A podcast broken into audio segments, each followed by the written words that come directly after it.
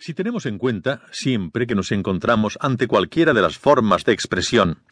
que el arte es un producto humano,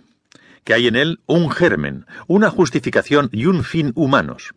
que habla de sentimientos y coyunturas ideológicas al lado de lo meramente técnico o canónico de la representación,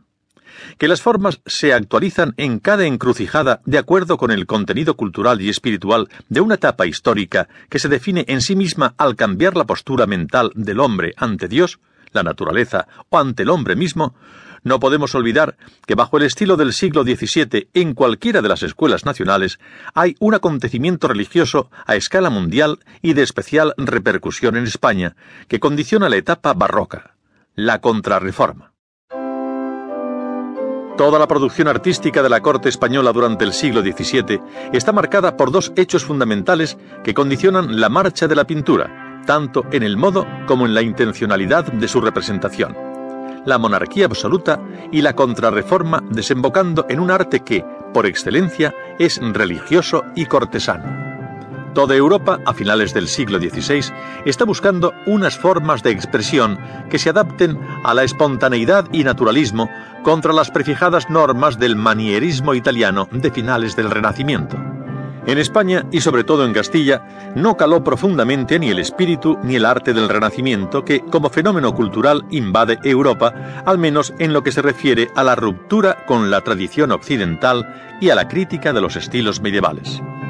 Las artes góticas y la religiosidad que las condicionan siguen en vigencia durante el siglo XVI y es ahora cuando la reacción total contra el Renacimiento informa y da vida al barroco español.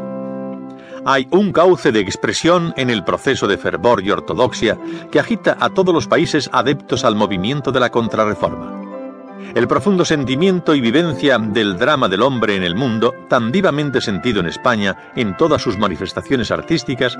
alcanza ahora el clímax del quehacer artístico. La visión santa, austera y abnegada y el canon ético ha sustituido a la apoteosis del cuerpo humano, y a diferencia de Europa, esta sustitución se hace con severidad y devoción. Lo sensual típico también en todo el barroco, es tratado en la escuela madrileña con carácter espiritual desde el tema iconográfico de la Inmaculada Concepción hasta el de la Magdalena, exentos de sensualidad.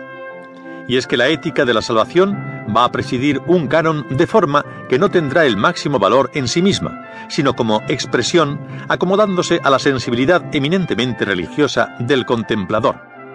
Lo vivo y humano van a sustituir a las representaciones intelectualizadas, abstractas, simbólicas.